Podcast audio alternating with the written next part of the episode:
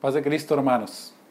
Espero que se encuentren muy bien y que nuestros corazones y nuestros oídos estén listos para escuchar la palabra que hoy Dios quiere traer a nuestros corazones.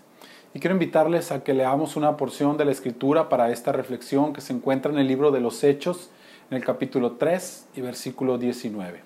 Y dice así, por tanto, arrepiéntanse y conviértanse para que sean borrados sus pecados de modo que de la presencia del Señor vengan tiempos de refrigerio. Bendito Espíritu de Dios, hoy nos encomendamos a ti para este momento que tu palabra, Señor, encuentre cabida en nuestros corazones. Que tu Espíritu confirme esta palabra, Señor, en nosotros y que nos lleve a realizar acciones diferentes, que nuestra mente y nuestro corazón sean cambiados para que nuestra vida pueda ser transformada una vez más por tu palabra. En el nombre de Jesús. Amén. Por obvias razones, en este tiempo la salud se ha vuelto un tema muy relevante para toda la sociedad en todas partes del mundo. Estamos ante un mal que está volviéndose cada vez más desastroso en todos los sentidos. Y algo de lo que lo hace más terrible es el hecho de que no existe una cura definitiva para la enfermedad que ahora enfrentamos. El mundo se encuentra en una carrera contra el tiempo, buscando una vacuna o al menos algún tratamiento que pueda contrarrestar los efectos nocivos de este virus que diariamente está cobrando la vida de personas e incluso de familias enteras. Todos los días escuchamos por aquí, por allá, aseveraciones de personas que dicen saber cómo curar la enfermedad. Pero inmediatamente después de eso sale alguien más tratando de desmentir o de desacreditar esa posibilidad. Por otro lado, tenemos al sector salud luchando contra todo esto pero solamente pueden tratar de ayudar a los enfermos con procedimientos y con medicinas que ayudan a mitigar los efectos de la enfermedad, confiando que el paciente sea lo suficientemente fuerte para resistir este proceso viral, pero sin tener una cura definitiva. Y es que eso es lo único que el mundo puede hacer a nivel humano. Y en medio de todo eso estamos nosotros, está la iglesia del Señor el pueblo que ha recibido una revelación profunda de los propósitos eternos de Dios en todo lo que sucede en el universo a nuestro alrededor. Y vemos por todas partes iglesias y cristianos orando y pidiendo por la sanidad del mundo. Hacemos cadenas de oración por los enfermos, por el sector salud en general o por personas en particular que se encuentran enfermas. Oramos por la economía de las familias, por las ciudades y por los gobernantes. También muchos pastores y líderes nos hemos lanzado a las redes sociales a hablar sobre temas como la ansiedad, el temor y tratamos de dar algún consejo bíblico para poder vencerlos. Y, no quiero que me malentienda en este momento. Todo eso está bien, todo eso es bueno en absoluto. Sin embargo, es casi lo mismo que hace el sector salud de alguna forma, tratar con los síntomas, pero no con la enfermedad. A ellos, hermano, no podemos juzgarlo porque, porque no tienen la cura en sus manos. Pero esa, esa, queridos hermanos, es la gran diferencia entre ellos y nosotros. Porque sabes, Dios nos ha revelado en su palabra el tratamiento definitivo a seguir para esta o cualquier otra circunstancia catastrófica en nuestra vida. Dios nos ha dado la llave que abre la puerta de la restauración y es el arrepentimiento. Y sí, hermanos, sé que a muchos, incluso cristianos, esta palabra nos da flojera. Sin embargo, puede ser, y yo creo que de seguro lo es, un elemento principal en el cambio de cualquier ambiente, por más desastroso que éste nos parezca. Hermano, yo no sé si tú ya lo notaste, pero Dios nos dejó indefensos como seres humanos. Y a medida de que pasa el tiempo, nos sigue apretando cada vez más, presionándonos y todo para que nos volvamos hacia Él.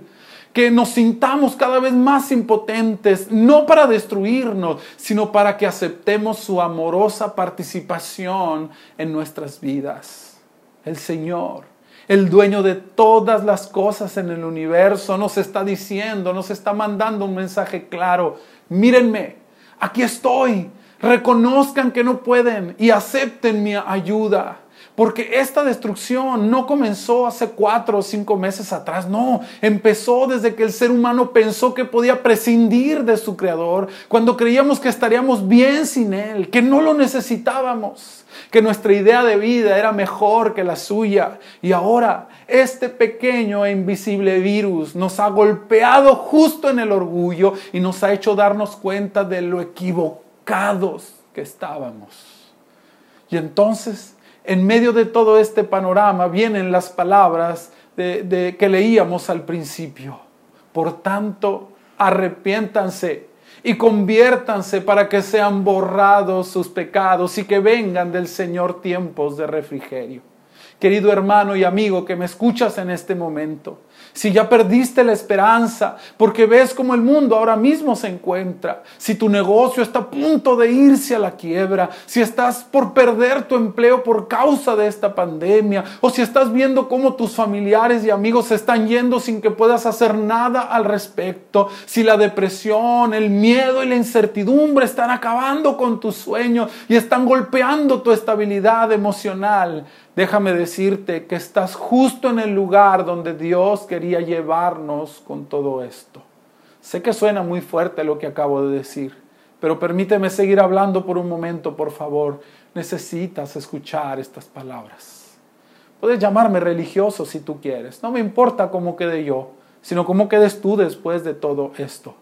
Necesito decirte que la causa de todo lo que estamos pasando es nuestro pecado.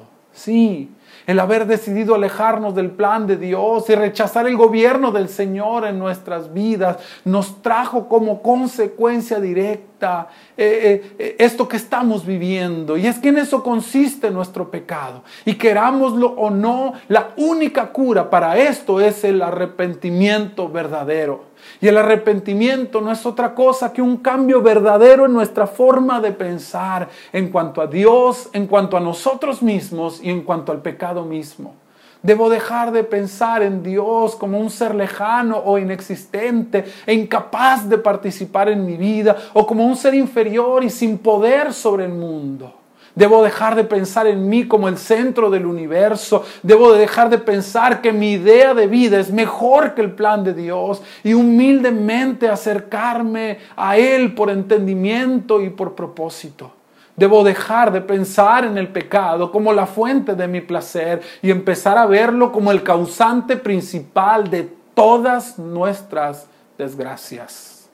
Debemos aceptar que nos equivocamos mucho con Dios y esto nos incluye a todos, también a los cristianos. Escucha, querido, no estoy hablando en sentido vertical como si yo fuera mejor que tú. Me incluyo en este mal porque todos lo hemos hecho. Si tú como cristiano crees que no tienes vela en este entierro, que no tienes por qué arrepentirse, díselo al profeta Daniel.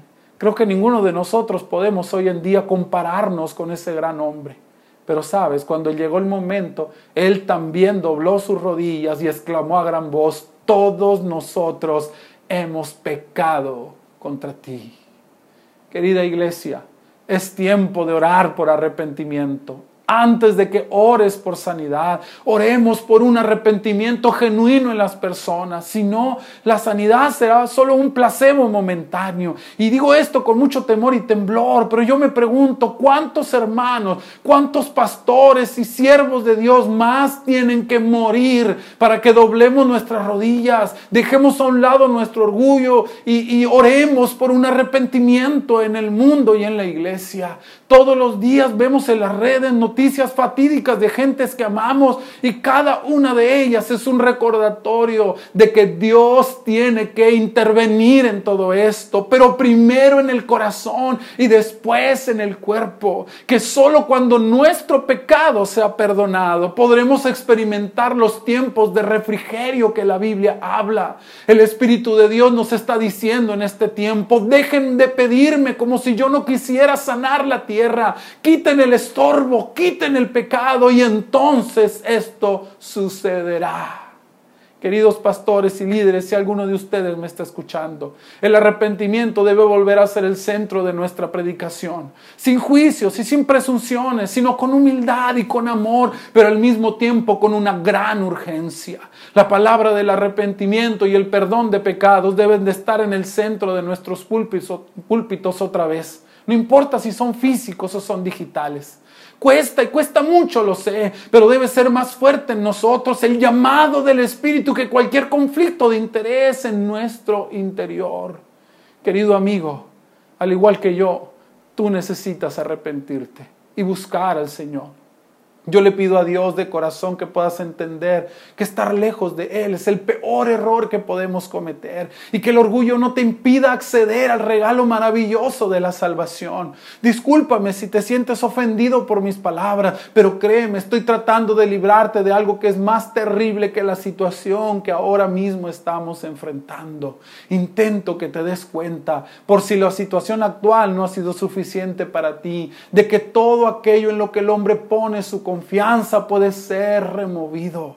El gobierno, la salud, la familia, el trabajo, la economía. ¿Qué cosa en la que has depositado tu confianza podría ayudarte si salieras infectado tú o alguien que conoces?